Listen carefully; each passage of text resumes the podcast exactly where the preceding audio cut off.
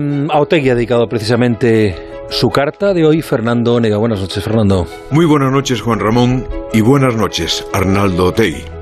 ¿Quién me iba a decir a mí, después de todo lo que he escrito, después de todo lo que hablé, después de todo lo que lloré por los crímenes de ETA, que iba a llegar un día en que tendría que hacer un esfuerzo para entenderle? Me cuesta mucho, Otegui. Me cuesta una enormidad porque usted fue condenado por pertenecer a esa banda criminal, porque he sabido que durante toda su vida no hizo nada por poner fin a ese daño imposible de reparar a casi un millar de familias. Jordi Puyol dijo una vez que a un lado estaban los de las bombas y al otro todos los demás.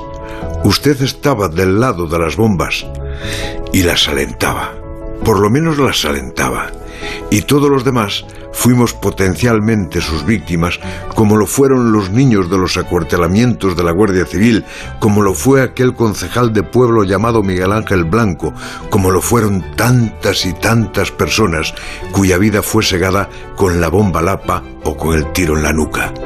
Comprenderá que el esfuerzo para intentar entenderle es casi sobrehumano, por mucho que usted haya cuidado hoy sus palabras, y las ha cuidado tanto que resultó insuficiente. Entonces, en la parte que trato de entender está lo que dijo de sentir el dolor, todo lo que explica de que aquel medio siglo de sangre y sufrimiento nunca debió haberse producido y todo su propósito de aliviar ese daño desde el respeto, la consideración y la memoria. Para dar ese paso, que el Partido Socialista califica como un punto de inflexión, usted tuvo que meditarlo mucho e incluso echarle valor y personalmente lo aprecio. No voy a reprocharle que no lo haya dicho antes, ni le voy a pedir que condene a ETA, porque sé que es imposible, pero sí que pida perdón a las víctimas. Y ya que es ahora cuando confiesa el dolor como quien da el pésame, atienda la petición de Consuelo Ordóñez, haga que Sortu o Bildu o como se llamen no hieran más a, esas víctimas y a gran parte de la sociedad con sus homenaje y su son torri a quienes cometieron los crímenes y que ayude a resolver los que siguen impunes.